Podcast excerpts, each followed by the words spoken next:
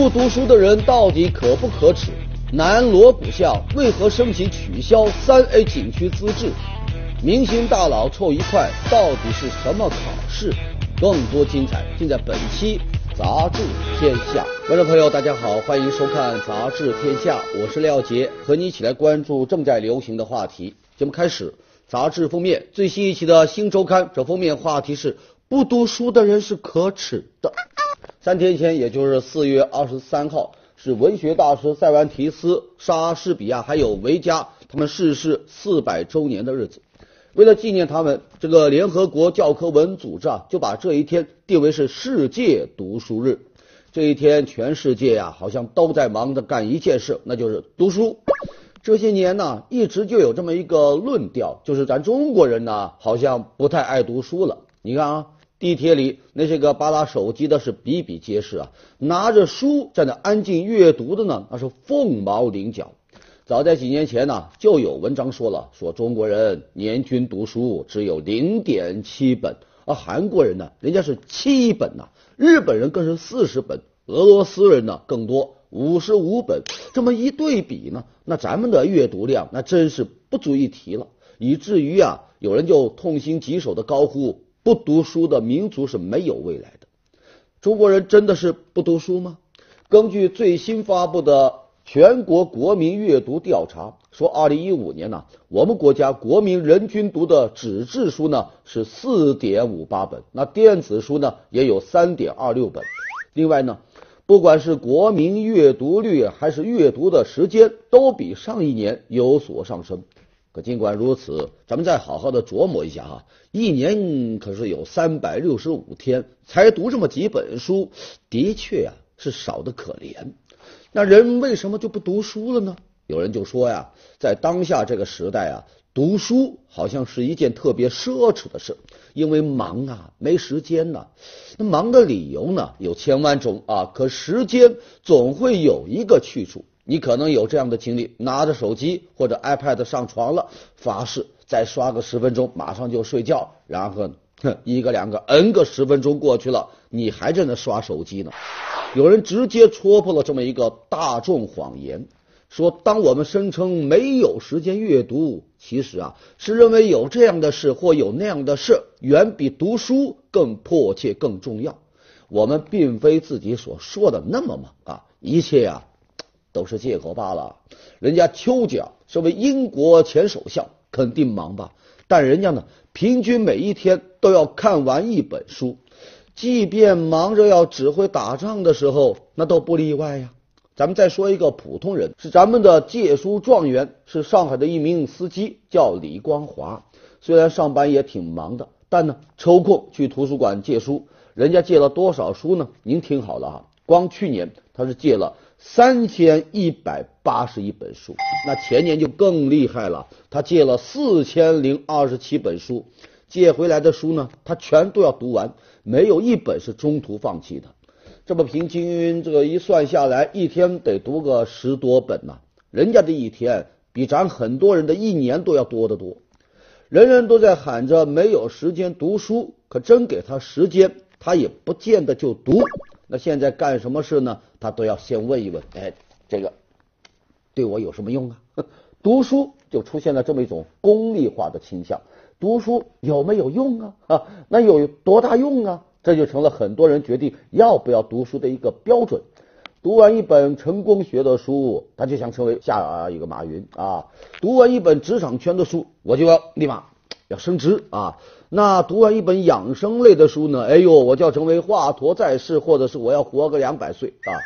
也正因为此啊，那些个养生学的、励志学的、成功学的，就成了畅销书市场的主流。可是，我们很遗憾的告诉你哈，如果你读书的目标就是这些个，那从这个角度来说，你读书还真没什么用啊！因为读书呢，有比这更大的用处啊！作家乔昆南在他的大书特书里啊是这么写的：说阅读是为了逃入一个更激动人心、更有价值的世界，在那呢，人们不会讨厌他的工作伴侣和生活。这不是逃避现实，而是让你在另一个世界寻找可能性。因为你所经历的一切，你的困境啊，你的痛苦啊，你的欢乐呀，作家们呢早就写尽了。通过阅读，你就可以体验多重人生，你也可以塑造自己的世界观、趣味和见识。你读什么样的书，就决定你将成为什么样的人。正如诗人啊布罗茨基说的那样。我是我读过和所记得的东西的总和。如果我刚刚说的这些内容让你觉得太虚了，那咱们说点实的哈。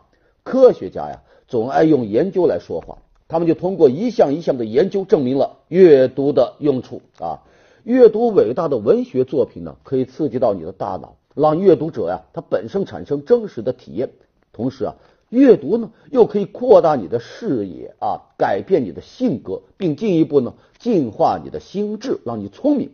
那些经常阅读小说的人呢，更能够理解他人，领会别人，能够站在别人的立场来看世界、看问题，而能够理解和认同他人的主观思想，这是人类进化最高级的成果之一啊。咱们换一句话说。阅读啊，读书啊，它不会改变已经如此的世界，但它能够让你成为更高级的人。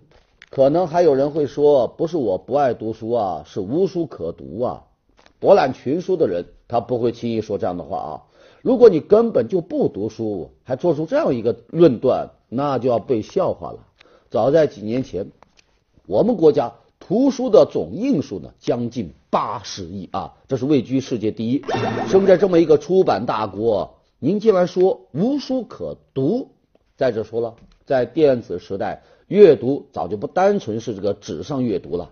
我们不得不承认，甭管是纸质书啊，还是实体书店怎么样的衰败，这个文本和阅读呢，从来就没有离开过。它正在用一种和科技平行的速度啊，自我进化。它可以是音频里的迷人的声音，也可以是视频里的丰富的影像，也可以是阅读器上的这个电子书图书馆。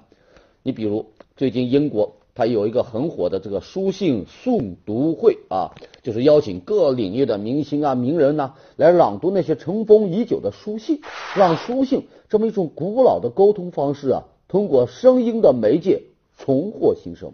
你再比如啊，网络读书的一个节目很有名的。叫一千零一夜，梁文道呢穿梭在深夜的北京街头，和观众呢一起在影像里啊来追寻那些纸上经典，还有那些让人眼花缭乱的阅读 APP，那是直接就成就一个门派啊，拇指阅读派。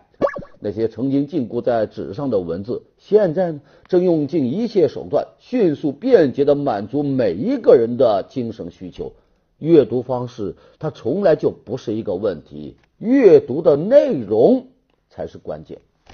我们回到这个封面，不读书的人是可耻的。这话说的蛮狠的啊！大家伙呀，经常用来调侃的一句话啊，是说人丑就要多读书。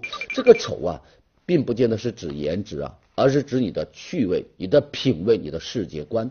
手术刀可以整容，但内在的改造必须通过阅读来完成啊。不读书的人是可耻的，可耻呢就在于读书不多又想的太多，所以呢，咱们还是读书吧。腹有诗书气自华，你读过的书，最终呢都将刻在你的骨血里，让你在人群当中闪闪发光。好，再过几天就是五一小长假了啊！每到这个时候啊，全国各地都上演同一个风景，叫人山人海。如果你打算去北京的南锣鼓巷转转，那可得注意了。说前不久啊，南锣鼓巷发出了通告，要暂停接待旅游团队，因为什么呢？人太多了，严重的超出了这景区的承载能力。说现在呀，这个北京的南锣鼓巷每天的客流量都超过了三万人次，那到了节假日那就更不得了了，超过十万人次。南锣鼓巷那就是一条宽八米、长七百八十多米的胡同，哪能够容得下这么多人呢？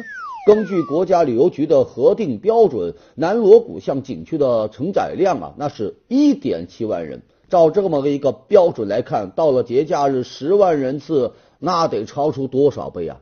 都说人满为患，这超载的游客不但对街区的环境啊、周边的居民生活啊造成很大的影响，更是对这个有着七百多年历史的老街造成了损坏。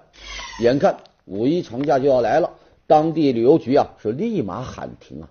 同时呢，南锣鼓巷还主动啊打了一个申请，申请什么呢？取消咱的这个三 A 级景区资质，目的啊就是要控制人数。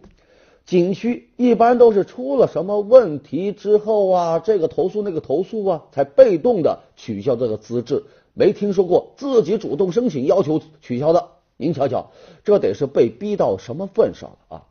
这些年，咱老百姓的钱包都鼓了啊，就想着从自己活腻的老地方啊，到别人活腻的地方去游一游、看一看。很多景区啊，那也是来者不拒，觉得呢，那人多好啊，多多益善呢。虽然游客的假期成了大人看脑袋，小孩看屁股，但景区他看到的呢是卖出去的门票啊，是他收回来的钱呢。也不管这景点能不能容纳下这么多游客，只是一味的吆喝风景，咱这都好。这就让很多景区在文物保护啊、古建维护啊，甚至游客安全方面承受了很大的压力。但有了景区最大承载量。这么一个红线，这么一个标准，那就不一样了。它就像是景区的一道安全底线，既保障到游客的游览体验，又保障了这景区的安全。你像故宫，是咱们国家第一个公布最大承载量的这个景区，去年六月开始就启动了限流方案，每天呢，它接待游客，它不许超过八万人次，那效果就很好啊。这个北京南锣鼓巷暂停旅游团队，这事要我来说呀。对那些历史性的景区来说，人气爆棚还不见得就一定是好事。人气多了，味道淡了；人少了呢，景色反倒会多了。好，继续我们的热点话题，我们来说一个互殴教育法。哎，你还真没有听错，就是互殴啊，互相打。这种教育方式啊，新鲜啊，可谓是闻所未闻、见所未见。它的创始人呢，说出来啊，您都不敢相信，竟然就是一名幼儿园的老师。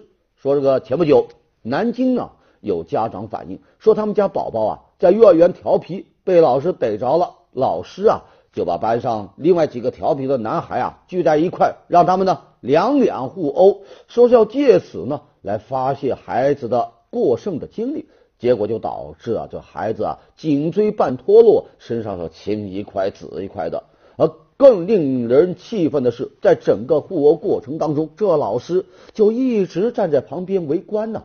事后呢，还很无辜的说，没有预料到会给孩子造成伤害。老师组织学生互殴，还美其名曰是发泄精力，这种脑洞大开的创意教学，让人听了是无语凝噎啊。看来以后啊，韩愈的那句名言得改改了啊！这位师者哪是什么传道授业解惑者也呢？分明就是传道授业拉架者也！调皮那本来就是孩子们的天性，你管束调皮的孩子方法会有很多选择，可咱们这一位偏偏就挑了让他最轻松的一种，叫鹬蚌相争，渔翁得利。翻译成大白话就是：你俩调皮。我就让你调皮到底，等你们把精力都消耗光了，自然就不会给老师我添麻烦了。可实际上呢，你老师啊倒是少了一些麻烦，可孩子的健康、孩子的教育都一团乱麻。最近这些年，咱们这一片祖国的苗圃啊，似乎是不太平静。今天呢，出一个什么扎针的容嬷嬷，明天呢，又来了一个关小黑屋的皇太后，现在倒好。又冒出一个看热闹不嫌事大、任性拉架的皇后娘娘，合着这是要把咱孩子都当成小叶子，集体来重温《还珠格格》的节奏啊！其实这些乱象之所以会频频发生，咱往大了说，那是在于这个幼教阶段呢师生关系的不对等；咱往小了说哈，就是这些老师的师德和责任心没了。像这种变着法子来体罚孩子的，咱说白了。就是教育的懒政，懒得用心，懒得因材施教，干脆呢，那就来一个简单的、粗暴的。要我说呀，幼儿园老师组织学生来互殴，那拳头不光是落在孩子们的身上，更是打在咱教育的脸上。接下来进入到板块杂志标题，最新一期的《看天下》文章标题：空姐可以不美，但空姐并不只是会端茶倒水的花瓶。啊，最近啊，某大学校长的一段发言火了。他说：“为什么天上倒水的就要比地上倒水的漂亮呢？”说不明白为什么把空姐看得如此神圣。此话一出啊，是一时激起千层浪啊！网友呢是纷纷自觉的赞成了两列纵队啊，有力挺这校长的，也有呢大声抨击的。总之吧，针对空姐需不需要漂亮这个问题，双方阵营讨论的是不亦乐乎啊！的确，在咱们很多人的印象里。一说到空姐，那基本上就这么几个关键词：漂亮、年轻、身材好。咱不夸张的说哈，空姐两个字啊，都已经成了高颜值的代名词了。而这之所以会成为咱今天选空姐的一个标准，这还得从这个空姐的发源地美联航它的前身说起。说那个时候啊，美国的商用航空啊刚刚起步，这公司呢为了争取到更多的顾客，就把这个空姐的高颜值啊、优质服务啊当成了卖点，这反响当然也相当的不错。因此呢，这么一个卖点就被全世界很多航空公司呢争相模仿，就一直沿用沿用到了今天。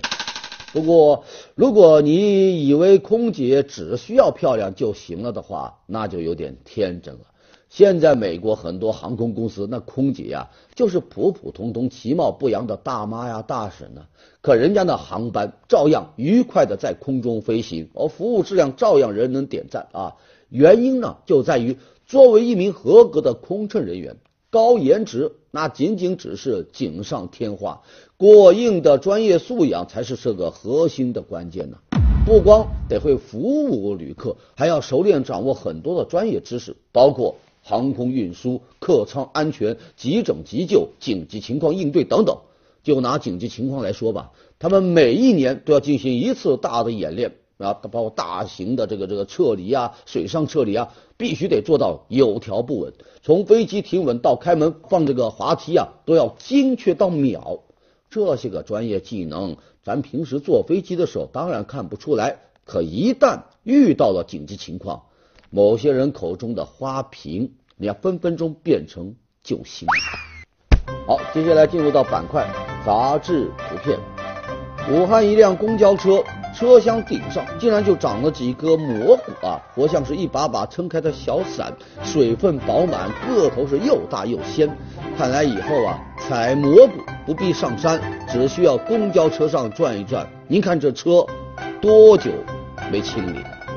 英国摄影师抓拍到一组很有趣的尴尬瞬间。您像这样啊，人家姑娘正摆 pose 呢，没想到啊，一个皮球飞过来，不偏不倚砸他脸上，整个人都懵了。还有这啊，一群人合影，后排的哥们呢，手那么一抖，杯子里的水洒了出来，定格在半空中，也不知道摁快门之后，那照片的哪一位成了幸运儿。还有这个一心想接住飞盘的狗狗，没看清路，一了镜再录了史册。他们此刻的心情，应该就像这歌唱的那样。我想哭，但是哭不出来，等到思念像海淹没我，而爱已不在。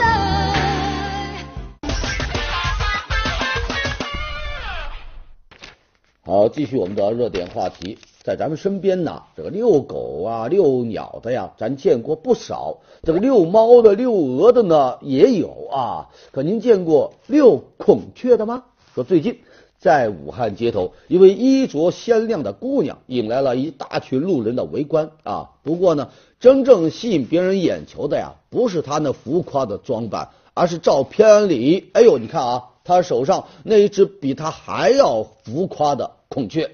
不知道的呢，还以为乱入了动物园呢，这就不禁让人想到了上个月啊，长春街头出现的那一位遛鸡的男子啊，肩上扛着一只硕大的公鸡，自成一道独特的风景线。现在这姑娘呢，那就更生猛了，来了个遛鸡二点零，把孔雀拿出来这个炸街，呃，这是陈慧婉啊。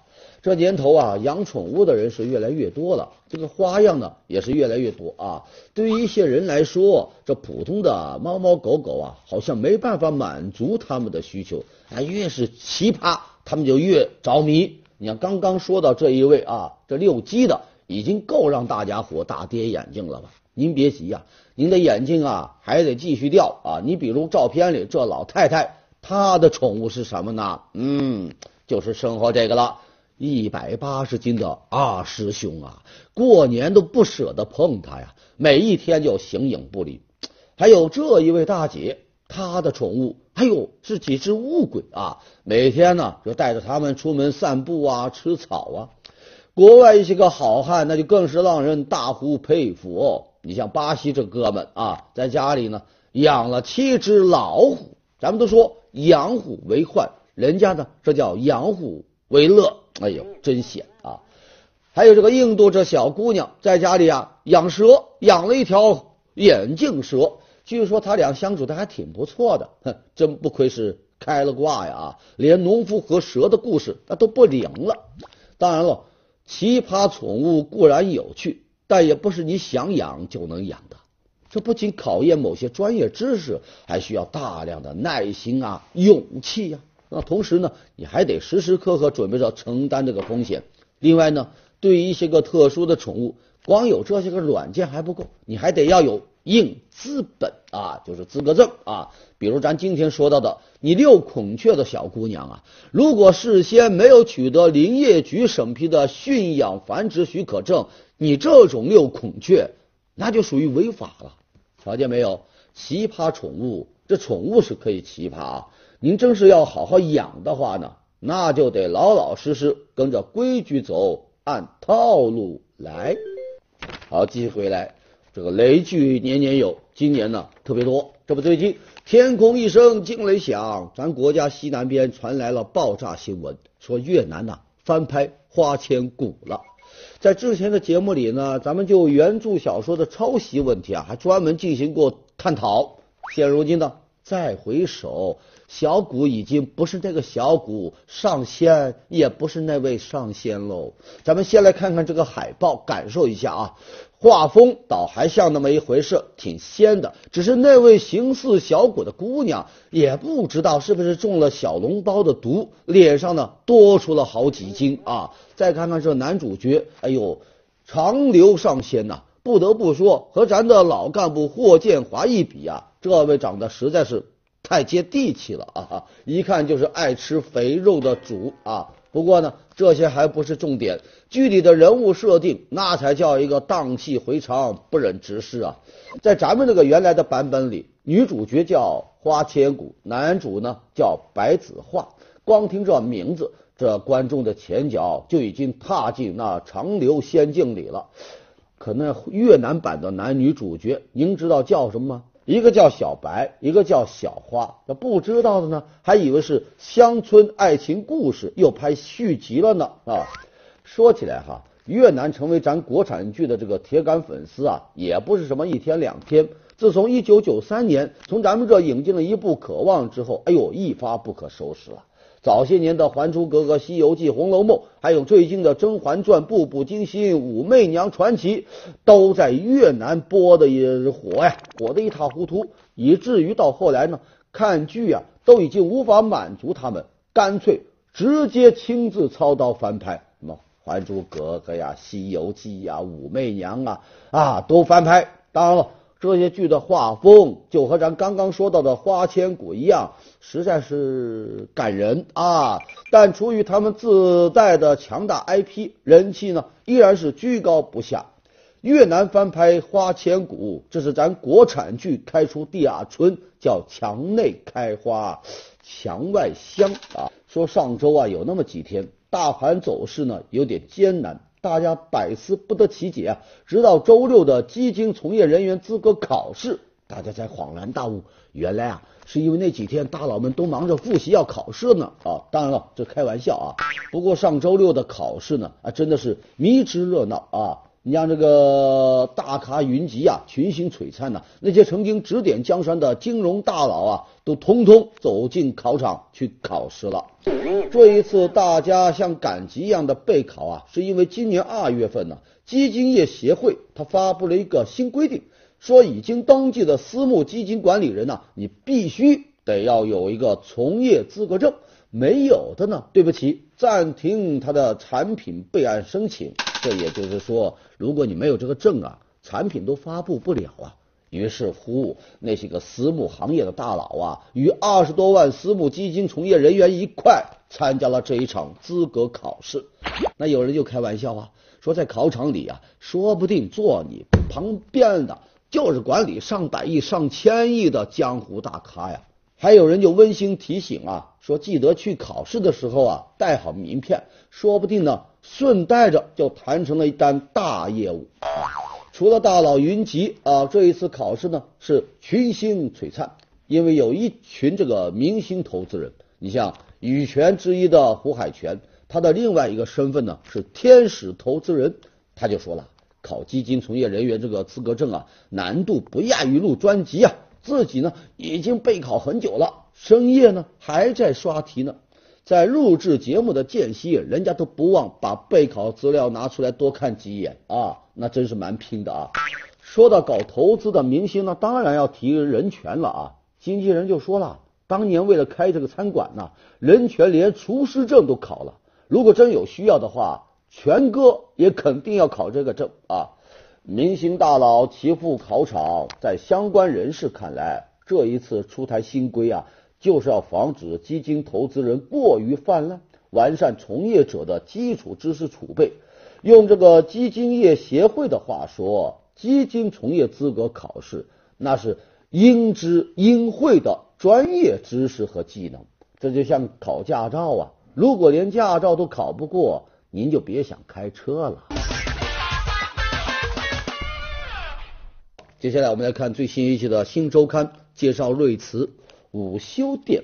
相信很多上班族啊都有这样的困扰啊，早晨起的比公园遛弯的了大爷还要早，晚上呢比跳广场舞大妈下班还要晚，从早忙到晚，睡眠呢是严重不足，唯一能休息的呢就是中午啊那么一两个小时，可坐在办公桌前。甭管是怎么调整你的坐姿啊，都没办法舒舒服服打盹呐，这就直接影响到了工作效率。那怎么办呢？香港有一位老板就从上班族的这个悲剧里呢，发现了商机，在写字楼啊下面开启了一个午休店，就是专门供上班一族啊来午休的。这个顾客进店之后啊。都被带到一个小隔间里，里边呢有躺椅、有书刊杂志，还有呢助眠的这个电子设备，让你啊在里边呢听着这个催眠曲，很快入睡。这店里呢还推出了很多款这个午睡套餐呢，时间从十五分钟到一个小时不等，让顾客能充分利用这个很有限的午休时间，有节制的来休息。等一觉醒来后啊，元气满满，继续投入工作。瞧见没有？有了午休店，困局就迎刃而解了。好的，感谢收看《杂志天下》，读杂志观天下，杂志话题多，咱明天中午接着说。节目最后是天下言论。